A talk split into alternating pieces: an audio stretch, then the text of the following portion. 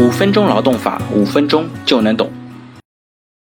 呃，我们今天来讨论的关于个人信息管理的合规建议的问题呢，是用人单位应对员工提出的个人信息权利要求的措施包括哪些？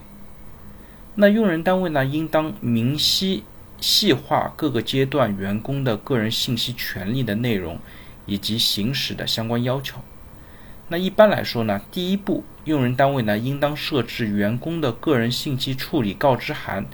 确认收集信息的合理性和必要性，列明员工享有的个人信息的权利内容、行使方式以及相应的程序。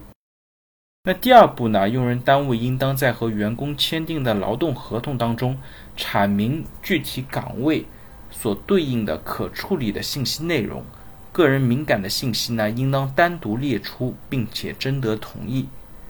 那第三步呢？用人单位应当在企业的规章制度当中规定，员工如果没有如实告知相关必要的个人信息的相应责任，以及双方解决争议的方式。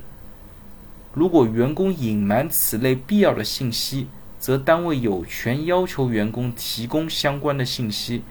拒不提供的，则视情况可以对员工做出相应的处理，或者违纪处分。直至解除劳动合同。比方说，有一个人他一直不提供身份证的信息，那最终呢，公司就没有办法和他签署劳动合同，也没有办法帮他缴纳社保、支付工资。